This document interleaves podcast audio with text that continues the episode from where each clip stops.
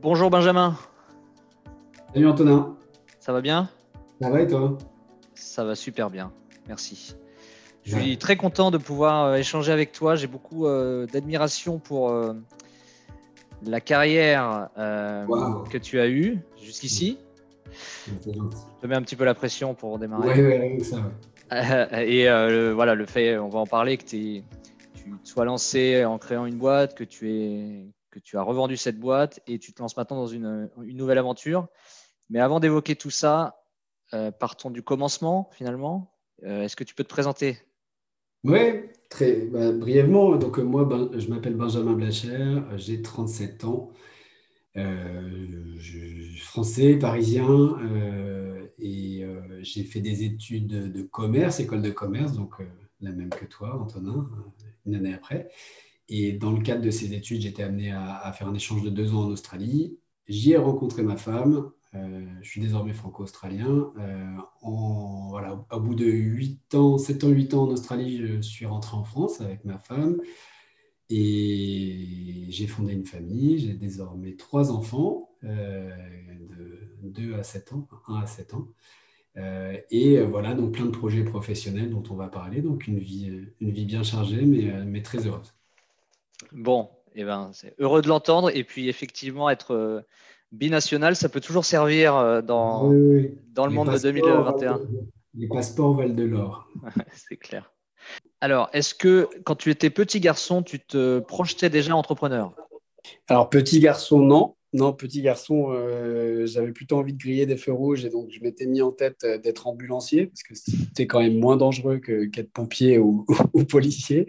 j'étais déjà, déjà assez, assez ça, j'ai réfléchi. Mais par contre, euh, assez tôt, j'ai eu envie d'être entrepreneur et en fait, j'ai eu cette, chance, je pense, enfin, je pense c'est une chance, enfin, on est tous différents, mais, de savoir relativement tôt, comparé à la plupart de mes amis, etc., ce que je voulais faire. Et, ça, ça, a démarré vers mes 14 ans, quand en fait, j'ai eu l'occasion de lire euh, euh, bah, mon premier livre en anglais, d'ailleurs, qui était la biographie de Richard Branson, le, fondateur de Virgin, qui m'a euh, totalement inspiré et, je pense a eu un gros impact sur, sur ce que j'ai voulu faire plus tard. Oui, et c'est quand même une sacrée vie que la sienne, j'imagine, puisqu'il il est parti de rien, non? Ouais, c'est un mec passionnant, dyslexique, qui n'a pas fini ses études, qui était qui a fait un certain nombre de premières. Euh, c'est le premier à importer des, des, des, vinyles euh, des États-Unis. C'était le premier à créer une hotline pour répondre aux questions sexuelles euh, à, une époque où c'était complètement tabou au Royaume-Uni. il, a, cassé, enfin, disrupté des marchés, que ce soit l'aérien ou le, la téléphonie mobile. et c'est vraiment quelqu'un qui s'est toujours mis à risque euh, et qui en même temps est une personnalité euh, hyper extravertie, euh, qui aime s'amuser, qui, qui, aime donc qui aime réussir, s'enrichir, mais qui profite de la vie. ce qui n'est pas le cas de tous les méga entrepreneurs qui, qui, sont parfois passionnants, mais on, on sent que passionnés par leur, leur métier. Lui, il a vraiment de, de multiples passions. Et il fait des coups géniaux. Il avait racheté une, euh, il a une île aux Virgin Islands et en fait, euh, il l'a acheté pour, euh, pour très peu d'argent parce qu'il s'est renseigné, il a appris que c'était possédé par un lord britannique qui avait des problèmes financiers. Donc, il a réussi à faire un coup. Donc, c'est un mec, enfin, l'histoire est passionnante. En tout cas, ce livre, à 14 ans, m'a vraiment bluffé. Je pense m'a pas mal inspiré. Même l'île, il a réussi à trouver une île qui s'appelait Virgin. C'est dire le talent. En fait, il a, ouais, il, a, il a acheté une île au sein des Virgin Islands, ouais, dans les Antilles, en, dessous, en, dessous, de la Floride. et oui, oui, parce, mais parce que c'était un délire. Et même le choix du nom, euh, quand tu lis le livre, c'est n'importe quoi. Enfin, c'est assez intéressant. Il est plus très connu aujourd'hui et la marque Virgin a, quand même perdu un petit peu de sa, beauté. Mais euh, à l'époque, c'était une marque sacrément euh, rebelle et différente. Et, moi, ça m'avait bien plu. Oui, c'est vrai que je me, souviens encore de moi, le provincial, allant au Virgin Megastore sur les Champs-Élysées. C'était génial. C'était incroyable. Et qu'est-ce qui t'a attiré dans, dans, ce parcours-là? C'est le côté aventurier? Bah En fait, en fait c'est le, côté, le côté aventurier, c'est le côté prise de risque et ambition, mais c'est le côté aussi un petit peu revanche sociale. Enfin, J'ai toujours bien aimé ces histoires-là.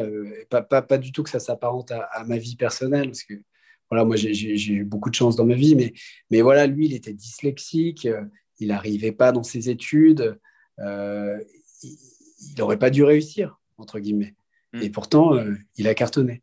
Donc, ce qui, montre bien que il y a toujours moyen de réussir. Il y a, plein d'autres exemples hein, sur Terre de, gens qui, qui, démarraient pas avec toutes les cartes en main et qui ont réussi à, à transformer ça il y a évidemment un élément de chance euh, qui est très, très, très fort. Mais euh, ouais, c'est ce côté, euh, c'est ce côté ne pas se limiter à ce que la vie nous a donné à la naissance pour, pour faire son chemin. Enfin, moi, j'adore ce genre d'histoire. C'est vrai que c'est assez inspirant. Et si on, on, fait un parallèle un peu avec ce que, ce que toi tu as fait, euh, tu as décidé d'aller finalement le plus loin possible, puisque tu as décidé de partir en Australie pour tes études. Donc, est-ce que c'était aussi une forme de défi de, se dire, bah, moi, je pars pas aux États-Unis, je pars pas en Angleterre, je vais en Australie? À une époque où bah, c'était peut-être moins commun qu'aujourd'hui. C'était pas encore aussi à la mode qu'aujourd'hui, c'est vrai. C'était, euh, moi, j'ai l'impression, j'y suis arrivé en 2003 et je pense que j'étais au début de la vague. Et aujourd'hui, il y a des dizaines de milliers de Français en Australie. Euh, moi, j'avais mon meilleur ami euh, au lycée qui avait une passion pour l'Australie, euh, qui avait de la famille là-bas et qui, pendant euh, deux ans en cours, me parlait de l'Australie, l'Australie, l'Australie. Donc, je crois que ça m'est rentré dans la tête.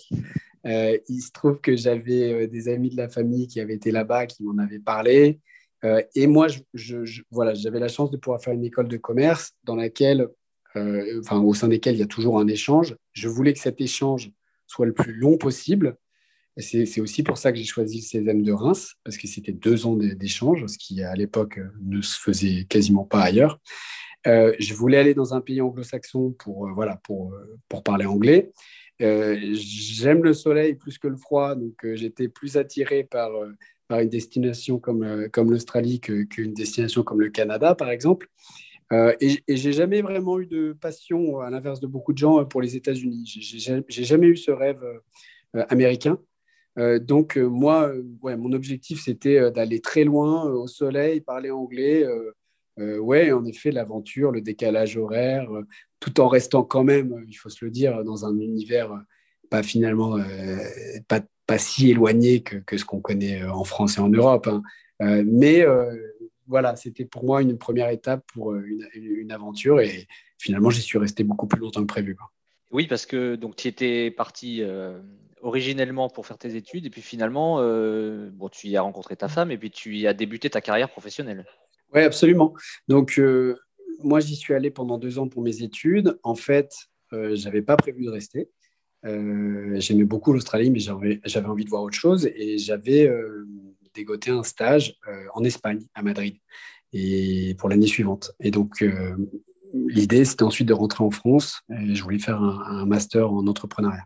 Il se trouve que j'ai rencontré donc, ma copine euh, à l'époque, euh, quelques mois avant de partir. Donc, ça a un petit peu bouleversé le, programme. Je suis allé à Madrid pendant un an, euh, un petit peu moins d'un an, pour apprendre l'espagnol, faire mon stage. et en fait, au lieu d'aller en France ensuite, j'ai décidé de, d'aller, de retourner à, Sydney et, voilà, de m'installer avec elle. Donc à ce moment-là, ensuite, j'ai fait, fait mon master en Australie, ce qui m'a permis d'avoir un visa euh, étudiant. Et ensuite, euh, en parallèle, je travaillais euh, chez Air France en ce qu'on peut appeler une alternance, même si ça n'existait pas vraiment là-bas, et un stage alterné, disons. Et ensuite, en effet, j'ai démarré ma carrière là-bas à l'issue de mon master et j'y suis resté pendant cinq ans. Au début, tu, après ce stage alternant, chez Air France, tu, te trouves à un job salarié. Tu, ne lances pas tout de suite ton entreprise. Non, exactement, exactement. Euh, en fait, euh, bah, voilà, j'arrivais, j'avais la chance d'avoir euh, pu faire des études longues et poussées, financées par mes parents. donc, j'étais vraiment, voilà, bien aidé là-dessus. en, parallèle de mes études, euh, j'ai donc fait ce.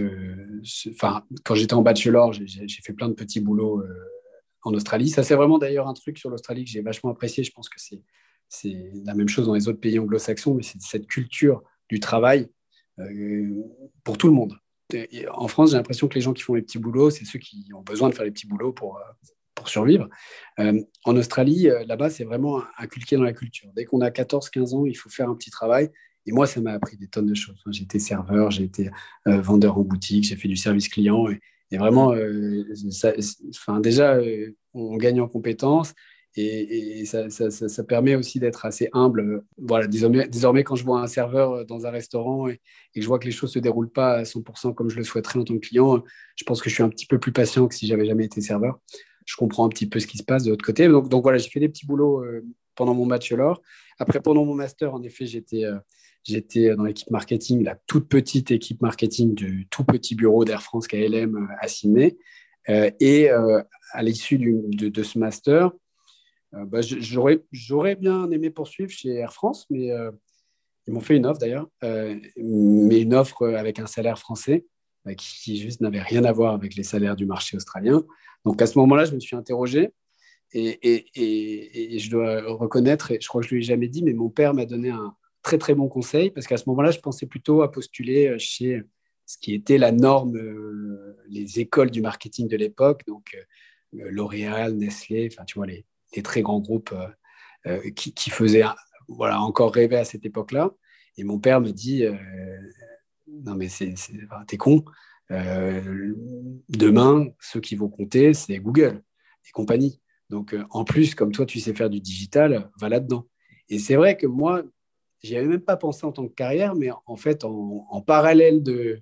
Enfin je mélange un peu tout, mais quand je suis revenu en Australie, euh, j'ai donc euh, intégré euh, l'université de Sydney pour faire un master en entrepreneuriat. c'est que 12 heures de cours par semaine à l'université en Australie, donc ça m'a donné pas mal de temps pour être chez Air France pendant, je crois, trois jours par semaine. Mais il se trouve que ma, copine que j'avais rejoint, elle, elle était avocate en fusion-acquisition. Donc, elle travaillait tous les soirs jusqu'à minuit. Donc moi, le soir, euh, concrètement, je m'ennuyais. Et, donc pendant ce temps-là, je me suis dit, tiens, bah, je vais monter un site Internet. Et donc là, j'ai monté un, premier site Internet, euh, ce qui m'a permis de, découvrir les sujets, entre autres d'acquisition de trafic. donc c'est vrai que j'avais une compétence, mais j'avais jamais pensé à en faire un métier. Et donc, euh, au moment de chercher un travail, j'ai bah, postulé dans des agences web. et ce site Internet, c'était un site qui proposait quoi? Ben alors, c'est un site euh, qui, le, nom de domaine existe toujours, mais le site est mort. Ça s'appelait wait.com, donc W-A-2-I-T. En fait, c'est un site dédié aux euh, relations à distance, donc aux couples à distance. Euh, et pourquoi? Parce que ben, moi, je l'avais vécu pendant un an étant en Espagne et, avec ma copine en Australie. Donc, en termes de distance et en termes de décalage horaire, on ne peut pas faire mieux. et il y a beaucoup de littérature sur le sujet. Euh, voilà, beaucoup de, beaucoup de statistiques qui prouvent que c'est très compliqué de, faire, euh, de survivre à une relation à distance. Et en fait, j'avais, pour idée la vision, que j'ai jamais pu réaliser, mais la vision, c'était en gros de faire un, un, combiné de tas d'outils euh, disponibles au sein d'un seul endroit. Donc, en fait, la vision que j'avais, c'était un espace privé pour le couple dans lequel on peut partager des informations, donc un réseau social, mais de couple, mmh. avec par exemple, tu peux voir la météo euh, chez l'autre, tu vois l'heure chez l'autre, tu peux laisser des petites notes en forme de post-it comme si c'était la porte du frigo dans ton appartement. Euh, tu peux euh, publier une vidéo, tu peux envoyer, envoyer des, à l'époque c'était des, bisous, enfin des émoticônes, etc. Et, tu pouvais intégrer Skype, etc. Donc ça c'était la vision. Je n'avais pas les compétences du tout ni l'argent pour, pour faire ça dès le début. Donc j'avais commencé finalement par faire un site web 1.0 de contenu avec pas mal de contenu sur euh, comment euh, survivre une relation à distance.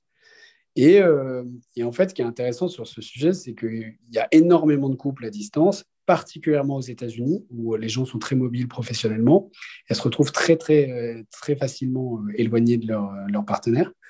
Et donc, je, voilà, je, commençais à avoir pas mal de trafic sur ce site et, j'ai appris à faire du, du, référencement naturel, entre autres, pour n'ayant pas de moyens pour faire venir des gens sur ce site. Et donc là, bon, fort de ce, de ce projet personnel, tu euh, décides de candidater dans des agences Toujours en tant que salarié à ce stade. Là, tu n'as pas encore euh, mûri ou décidé de franchir pas euh Non, non, là, à ce stade, je suis jeune étudiant. j'ai appris à faire des choses sur mon canapé, mais je cherche un boulot. Je cherche un, job, voilà, un contrat, un équivalent de CDI là-bas. Et ce qui, ce qui est, enfin, l'histoire est belle, c'est c'est c'est à l'anglo-saxonne à nouveau. bah voilà, j'ai la discussion avec mon père qui me dit regarde plutôt le digital puisque tu sais faire du digital. le soir même sur mon canapé, je me dis bah oui, il a raison. Je, me connecte sur mon ordinateur, euh, j'identifie 10 euh, agences euh, qui m'ont l'air sympas, qui font de la stratégie marketing digital, qui ce que je souhaite apprendre. je les contacte en candidature spontanée.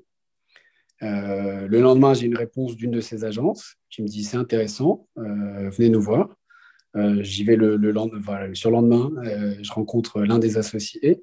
J'y retourne le jour d'après, je rencontre l'autre associé. Le jour d'après, je rencontre celui qui serait amené à être mon manager. Et en gros, en fait, euh, le vendredi, euh, j'ai signé un contrat et je démarre le lundi suivant. la fameuse flexibilité euh, du monde du ah, travail ah, anglo-saxon. Ah, avec, avec un salaire 30% supérieur à ce qu'on m'avait proposé chez Air France. Voilà. La belle histoire.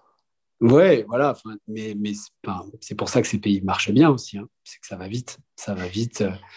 ça va vite dans les deux sens. Ça va vite dans les deux sens parce que je suis arrivé dans cette boîte qui, était euh, composée d'à peu près 15 personnes. Euh, donc moi, j'arrive, le petit junior, euh, en bas de l'échelle. Hein. sous six mois, les deux associés se sont disputés. Il y en a un qui est parti et 90% de l'équipe est partie. Donc, à ce moment-là... C'est une moins belle histoire. c'est moins belle histoire, c'est stressant parce que moi, j'avais identifié trois personnes que qui pouvaient être mes mentors, en fait. Euh, me faire monter en compétence sur le sujet, etc. Bon, bah, ces mentors, ils ont disparu. L'associé qui restait n'était pas un associé euh, qui, je pense, pouvait me mentorer sur la compétence marketing digital, mais par contre, euh, c'était un, commercial, un gros commercial. et en fait, lui, bah, il, a vu, il, a, il, a, choisi d'ailleurs de repositionner ce qui était une agence web et, design sur le web marketing, qui finalement n'était que deux à faire du marketing. Et, et il se trouve qu'il restait plus que moi. Donc en fait, euh, je suis très très très rapidement. Le coup du sort s'est transformé en opportunité. Très rapidement devenu son bras droit. Euh, et euh, j'ai été amené à définir l'offre, recruter, constituer l'équipe et la piloter. donc en fait, j'ai gagné quelques années de carrière. voilà, sur, ce, sur, sur, sur cette opportunité-là. J'ai pu constituer mon équipe, on, on, apprenait en marchant, mais j'y suis resté quatre ans, on a fait du bon boulot. Euh, on est remonté à une quinzaine de personnes assez rapidement. On avait des beaux clients nationaux et locaux. Et, euh, j'ai appris plein de choses sur l'acquisition euh, l'acquisition de, trafic, en fait. La belle histoire, sachant que là, on parle d'une époque que les moins de 20 ans ne peuvent pas connaître, dans laquelle on est aux prémices du web marketing finalement. Ouais, alors on n'est pas au tout, tout, tout début, dans le sens où il y a déjà Google. Hein. Google existe depuis 1998. Euh, Moi, je vous parle de 2005. Voilà, on est quand même, il y a déjà Google depuis un, peu moins de 10 ans. L'email marketing, très, très bien établi. En fait, il y a des leviers euh, comme euh, l'email marketing, l'affiliation, qui, qui sont déjà très largement établis. Mais en effet, par exemple, je crois qu'en 2005, c'est l'année où Facebook a été créé. Oui, le monde des réseaux, sociaux. ouais, réseaux sociaux, c'est assez balbutiement. Euh, et puis évidemment, euh, tout ce qui est euh, publicité en termes de capacité de, ciblage, etc., ce n'est pas du tout aussi, pointu que ça ne l'est aujourd'hui. Par contre, c'est aussi une époque où il y a beaucoup moins de règles. Donc, c'est aussi une époque pleine d'opportunités. Hmm. Donc, tu fais ça 4 ans, et puis au bout de 4 ans, finalement, le, le costume devient un peu trop étroit. Enfin, tu as gagné en confiance et tu te dis, bon, bah, pourquoi, pas, pourquoi pas moi? C'est ça le. Ouais, euh, enfin, c'est une combinaison de, choix personnels et professionnels. En fait, euh, j'ai fait ça 4 ans et je fais ça 5 ans. Euh, et, en fait, j'avais envie de rentrer en France parce que l'Australie, c'est un pays que j'adore. donc, entre-temps, ouais, j'ai eu, eu ma citoyenneté australienne. Euh, et donc, euh, j'avais toute liberté de partir d'Australie et d'y revenir quand je voulais. Donc, j'étais plus euh, contraint par un visa, etc. Donc là, déjà, ça m'a réouvert des, perspectives. J'étais plus en France depuis près du, enfin voilà, sept ans. et donc, j'avais envie, ça me manquait. la, France, mes amis, ma famille, la nourriture française et finalement la, la spontanéité de pouvoir voir les gens quand j'ai envie de le voir et pas en planifiant 18 euh, mois à l'avance me manquait. Et, donc, avec Janine, ma femme, enfin qui n'était pas encore ma femme à ce moment-là, on a décidé bah, de se marier et de faire un mariage en Australie pour nos amis australiens, de déménager entre-temps en France, de faire un autre mariage en France pour les Français, et donc de s'installer en France, et elle, de chercher un travail. Euh, sachant que c'était un gros changement pour elle, dans le sens où c'est elle qui, avait le gros job euh, en Australie euh, et qui gagnait très bien sa vie, etc. donc là, elle prenait un gros risque elle-même. et moi, j'avais envie, en effet, de me mettre à mon compte et de créer une entreprise. Oui, gros, gros changement de vie là pour le coup. L'arrivée en France, c'était, enfin, ça s'est passé comment? Parce que c'est vrai qu'il y a ce qu'on projette et ce que l'on vit. Bah, écoute, un bonheur, un bonheur déjà parce que en plus c'était notre mariage, donc euh, on était très dans l'organisation du mariage. Finalement, c'était super parce que c'était l'occasion de faire une énorme fête avec tous les amis, euh, limite une, welcome back party, mais euh, avec un mariage. Donc c'était génial. Après, en effet, bah, il y a une réadaptation. ma je me souviens très bien de ma première semaine de retour à Paris où enfin, l'Australie, c'est quand même un peu le pays des bisounours. Hein. Tout le monde est gentil, tout le monde est souriant, tout le monde est aimable il y a rarement des disputes, des engueulades ou des bagarres. Et ma première semaine à Paris, j'ai eu un sentiment d'être agressé en permanence. Et, finalement, euh, c'est triste à dire, mais on, se remet vite dans le bain. Euh, donc, euh, donc, au bout d'une semaine, c'était déjà oublié. et puis, non, moi, gros focus professionnel. Donc, j'avais fait le choix de, de monter une entreprise, mais de la manière la plus safe possible, parce qu'on n'avait pas, euh, voilà, pas les budgets pour prendre des risques, etc. Euh, et donc, j'ai décidé de répliquer le modèle de l'agence dans laquelle j'étais euh, en Australie et de créer ça en France, mais cette fois en étant, voilà, le, propriétaire de l'agence. Et en parallèle, Janine, elle cherchait un, travail, un travail en tant que juriste, puisqu'elle ne pouvait pas être avocate. Donc, c'était une difficulté, comme elle était avocate Là, il fallait repasser le, barreau, c'était compliqué. Donc, euh, finalement, elle a cherché un poste en tant que juriste. Et donc, cette boîte, euh, au début, donc tu, tu te mets à ton compte euh, en tant que, freelance d'une certaine manière, mais déjà avec la volonté de la développer. Ouais, exactement. En fait, j'étais un, freelance qui disait nous, l'agence, etc.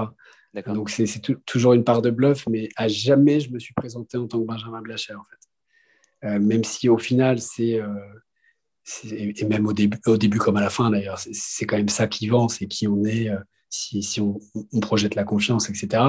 Euh, dès le début, en effet, je voulais euh, constituer une équipe. C'était d'ailleurs, je pense, ma, principale motivation avant, avant l'aspect financier, c'était vraiment de constituer une équipe. Et ça, ça m'a bien drivé. Et comment on trouve son premier client? Bah écoute, alors, ça c'est particulièrement vrai en France, c'est le réseau. Et donc ça c'était à la fois une chance et un challenge pour moi parce que j'avais zéro réseau professionnel. Donc, je ne pouvais pas capitaliser là-dessus. Et d'ailleurs, plusieurs personnes m'avaient déconseillé de créer mon entreprise pour cette raison. Ils m'avaient dit, prends un job en France, fais-toi ton réseau et puis après lance-toi. Ce qui en soi n'est pas un mauvais conseil, mais, mais moi aussi, je suis d'avis que parfois, il ne faut pas trop attendre non plus. Il euh, faut prendre des risques parce que si on attend, trop, on peut, on peut se retrouver dans le confort d'un métier, d'un salarié et c'est parfois peut-être plus dur, euh, surtout quand on vieillit, qu'on commence à avoir une famille euh, voilà, qu'il faut entretenir, etc. C'est peut-être plus difficile comme choix à faire. Donc moi, j'avais envie de me lancer maintenant. Donc pas, pas de réseau professionnel, donc j'ai utilisé mon réseau personnel. Et en, fait, en parlant de mon projet à, tout va et en essayant de demander des mises en relation avec différentes personnes. Et euh, mais, voilà, et mes premiers clients, finalement, je crois que mon premier client, c'était un site e-commerce de vente de, de sous-vêtements qui s'appelait Les Insurgés, qui n'existe plus aujourd'hui, euh, qui a eu le malheur de se lancer en même temps que le slip français. Et ah. Le slip français a vraiment, vraiment euh, monopolisé l'espace. Euh, mais voilà, ça c'était à des amis d'amis. j'ai eu un hôtel à Marseille très rapidement, et, voilà, parce que c'était des amis d'amis en Australie. donc vraiment, moi, j'ai poussé le réseau assez loin pour pouvoir décrocher les premiers clients.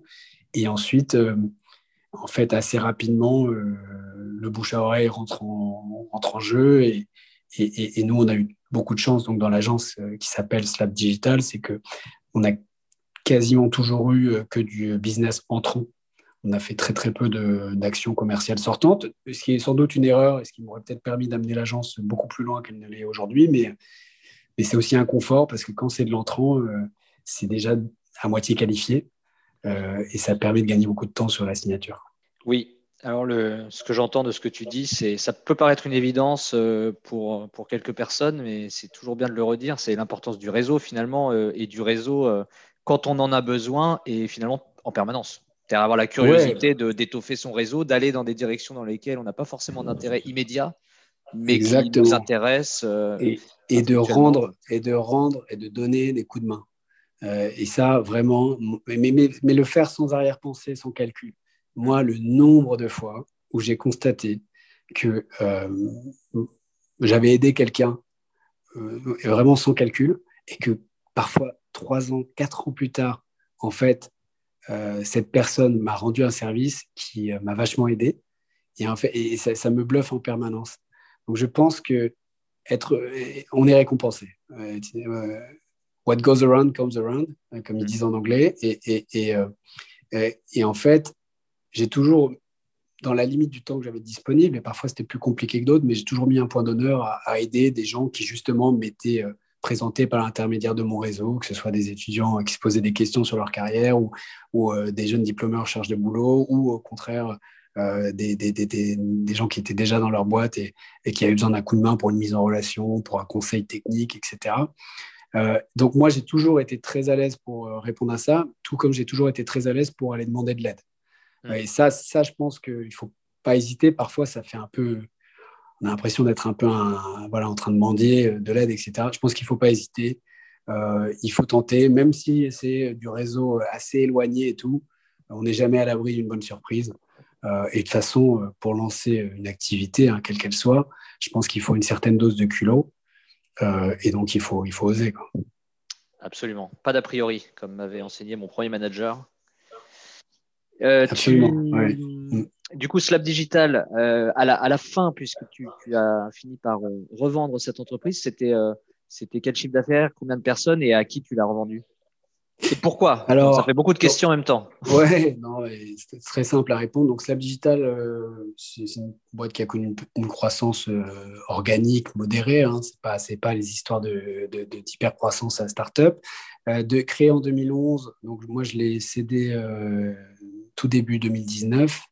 Euh, ça faisait un million de, de chiffre d'affaires et on était, euh, au moment où je l'ai cédé, on était euh, en gros 12. Et je l'ai revendu à, au groupe Progevia, qui est le troisième imprimeur français, qui a une, donc une branche historique imprimerie, mais qui depuis 15 ans développe un pôle communication et qui a plusieurs agences, dont une agence de dev, de design, euh, et qui avait besoin euh, d'ajouter cette brique euh, web marketing à son champ de compétences avec des opportunités de synergie assez fortes avec ses agences existantes. et pourquoi j'ai revendu? J'avais envie d'un autre challenge. Voilà, je commençais à, à la fois, je commençais à m'ennuyer dans ce que je faisais. Et donc, quand on s'ennuie, on est moins bon. et je voyais bien qu'il y avait plein d'opportunités de développement de, l'agence pour voilà, la faire passer de, de 15 à 30 et de 30 à, 100, mais je ne me sentais pas euh, l'énergie et la vision euh, pour le faire, d'autant plus que j'étais seul associé. Euh, et donc, donc, je voyais bien que soit je conservais l'agence et, j'en faisais voilà, quelque chose qui me permettait de bien me rémunérer et que je pouvais garder un peu jusqu'à ma retraite, soit j'essayais de, voilà, d'en, tirer un profit maintenant et, et tenter un nouveau challenge comprends. C'est quoi la sensation que l'on a quand on a vendu la veille et qu'on se réveille le lendemain matin sans obligation professionnelle, avec une page blanche finalement? Bah, C'est marrant parce que c'est pas ce que j'avais imaginé. Euh, j'avais un peu imaginé deux scénarios, soit justement le soulagement total, le, bonheur absolu, euh, enfin voilà, le kiff, soit au contraire, euh, ce, que, ce que décrivent beaucoup d'entrepreneurs, l'espèce de, baby blues, euh, de plus savoir qui on est, parce que finalement, on est très, très, voilà, très, très, mélangé, associé à voilà, l'identité personnelle et l'identité de l'entreprise sont, sont, vraiment très fusionnés.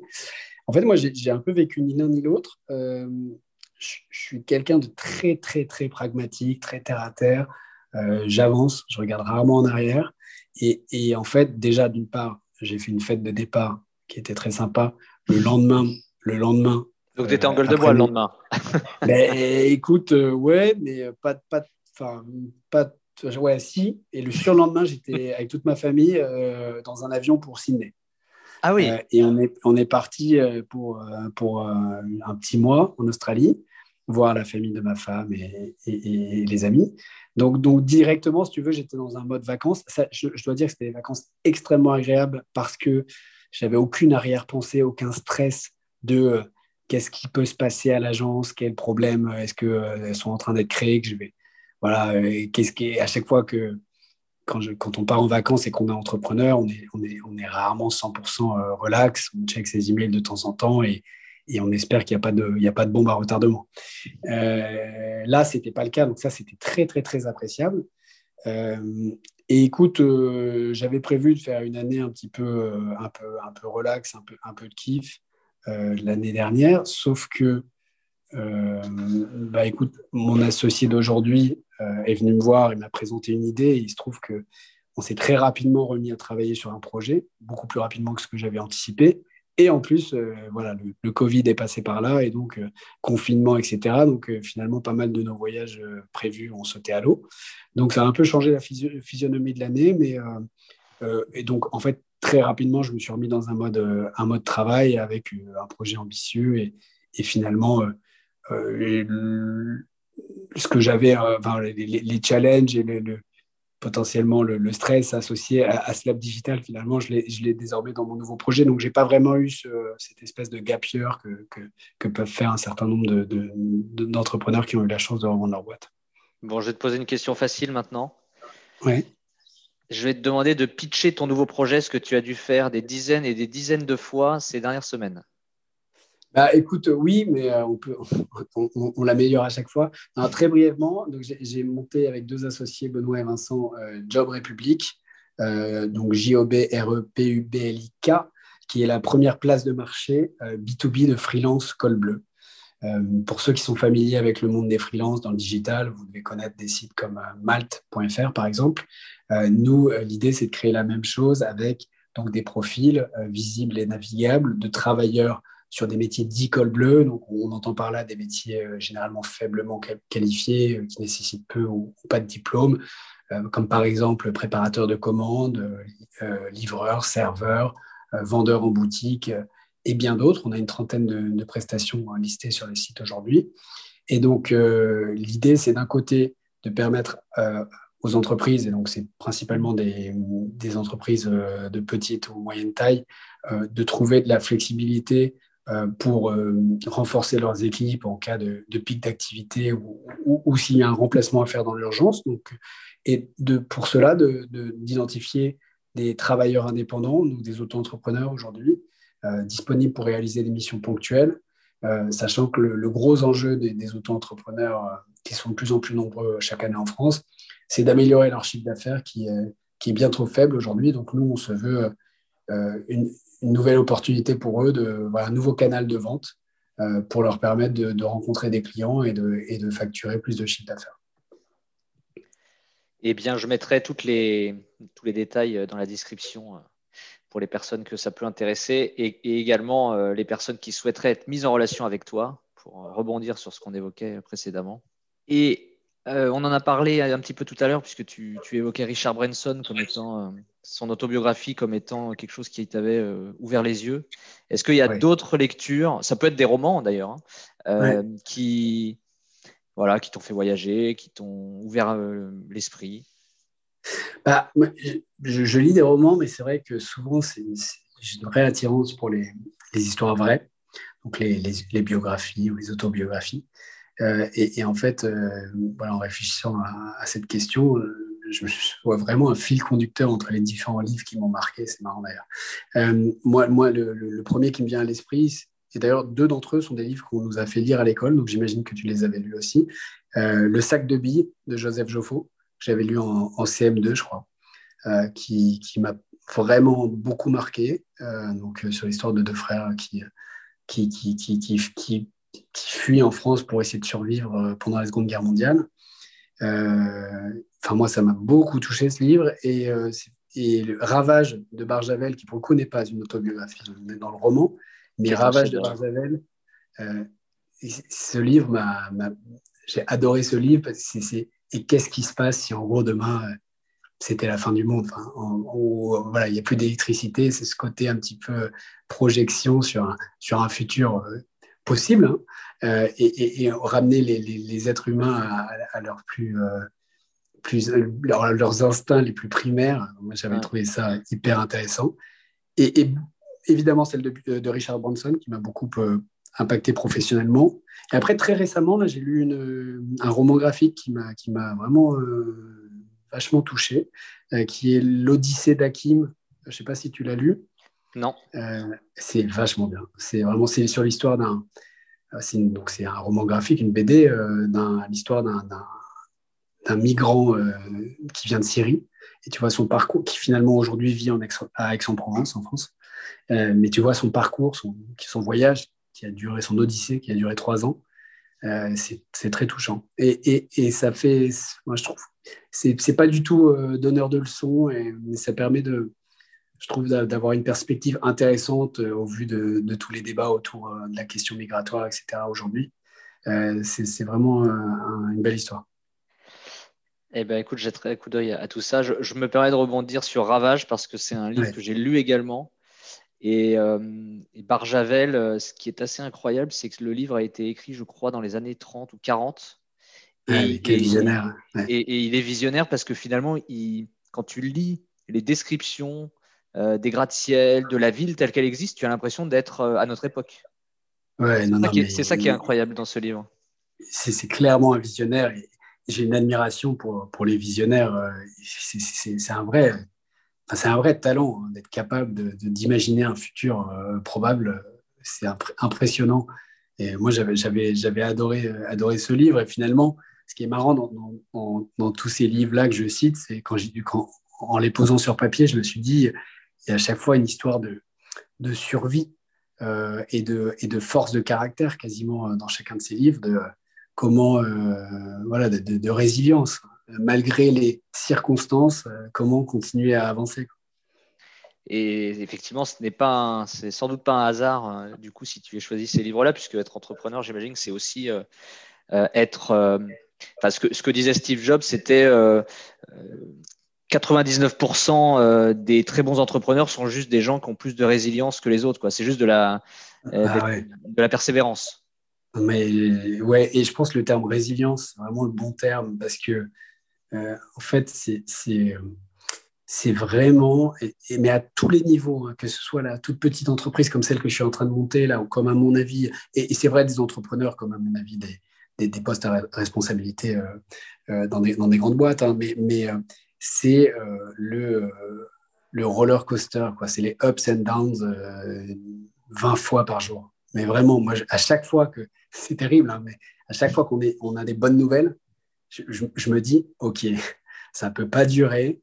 Qu'est-ce qui va nous tomber dessus dans, dans l'heure qui vient? Et ça ne manque jamais il y a toujours, il y a toujours une, galère. Mais, mais, et je pense qu'en effet, il faut, il faut avoir une personnalité qui est capable d'encaisser les coups comme ça et de pas non plus euh, euh, être trop émotif parce que finalement, on est, on est constamment euh, poussé vers le haut, vers le bas et ça, peut être, ça peut être un peu lourd à gérer, je pense. Oui, il faut être assez stable, j'imagine, pour pouvoir, euh, comme tu dis, encaisser, euh, pas tomber dans l'euphorie et puis pas non plus euh, se déprécier. Oui, voilà. Après, chacun le gère différemment. Hein. Il n'y a pas un portrait robot, mais, moi, en l'occurrence, je suis très, très stable, parfois peut-être trop d'ailleurs, mais, mais c'est sûr que il y a beaucoup d'obstacles, il y a beaucoup de, de problèmes à gérer. Euh, et donc, euh, si on, est trop affecté personnellement par ça, je pense que ça rend euh, la création d'entreprise finalement un truc invivable. Et, je pense que c'est vraiment pas fait pour tout le monde. Et c'est pas. Il y a vraiment un sentiment que pour être cool aujourd'hui, il faut être entrepreneur. à mon époque, à notre époque, quand on étudiait en école de commerce, pour être cool, il fallait travailler dans la finance. Je pense qu'en fait, pour être cool, il faut faire ce pour quoi on est fait et on n'est pas tous faits pour être entrepreneur et on n'est pas tous faits pour être dans la finance. Et voilà, il faut, vraiment bien connaître ses forces et ses faiblesses et, trouver le, chemin qui correspond à, à, notre personnalité. Moi, je pense que j'ai une bonne résilience. Je pense que les les, méga entrepreneurs ont, une vision euh, hallucinante et ça, ça moi, je ne l'ai peut-être pas autant qu'eux, si tu veux. Dernière question euh, avant de se séparer, mais on pourrait parler des heures. C'est très très intéressant tout ce que tu, tu me dis. Euh, le meilleur conseil ou les meilleurs conseils qu'on ait pu te donner je crois que ton père t'en a donné un excellent, visiblement, mais il y en a peut-être d'autres. Ah, écoute, non, mais à, titre personnel, je, si voilà, en, revenant sur tout ça, je pense que c'est le meilleur conseil qu'on m'ait donné. Euh, autrement, euh, non, mais c'est, j'en ai pas particulièrement euh, d'autres qui viennent en tête, mais, finalement, moi, celui que je donnerais, c'est, d'être, enfin, voilà, c'est, d'être généreux et, généreux, respectueux, et finalement, ça, ça reviendra, on sera toujours récompensé. Je pense que euh, faut, il faut rentrer dans une dynamique vertueuse. Et, moi, on m'a appris toujours, euh, voilà, dans mon éducation, euh, ma mère, mes parents m'ont toujours appris à, être respectueux de, quiconque. Et je pense que en l'appliquant à titre professionnel, on sera récompensé. Voilà, quand je vois un certain nombre, il y, y, a un buzz en ce moment euh, sur euh, Balance ta startup sur Instagram. Je ne sais pas si tu suis. J'ai euh, suivi un petit peu, notamment Louis Etu, là, ça a été assez violent. Très violent, hmm. Bon, Louis Etu se fait attaquer sur plein de, plein de pans de son activité, que ce soit la RH interne ou, les méthodes de production. Mais ce qui me frappe, moi, c'est que toutes les, les boîtes qui sont mentionnées, à chaque fois, c'est sur des sujets RH et, finalement, ça, vient de salariés qui se sont sentis euh, pas respectés, pas valorisés. Euh, euh, et donc, c'est terrible parce que je pense que ça a un coût énorme pour une boîte d'avoir des turnovers si importants, etc. Mmh. Donc, je pense qu'il y a des choses très, très simples à faire dans la vie professionnelle, que ce soit avec des, membres d'une équipe ou des, des clients ou même les membres de son réseau, de respect, d'écoute, d'aide qui euh, non seulement aideront ces personnes-là, mais qui, un jour ou l'autre euh, vous seront bénéfiques aussi. Eh bien, c'est une belle conclusion, Benjamin. Merci beaucoup. Bah, de rien, merci beaucoup euh, toutes ces questions. Je suis très flatté et j'ai beaucoup de choses à faire pour, pour, pour devenir un, nouveau entrepreneur à succès, mais je suis ravi d'avoir pu évoquer tout ça avec toi. C'est moi qui te remercie et je souhaite plein de réussite à Job République. À bientôt. Merci beaucoup d'avoir écouté cette interview. Si vous souhaitez m'envoyer un message ou bien si vous pensez à une personne que vous souhaiteriez que j'interviewe, n'hésitez pas à m'écrire sur LinkedIn ou à l'adresse email suivante recherche de gmail.com. Encore merci et à très bientôt.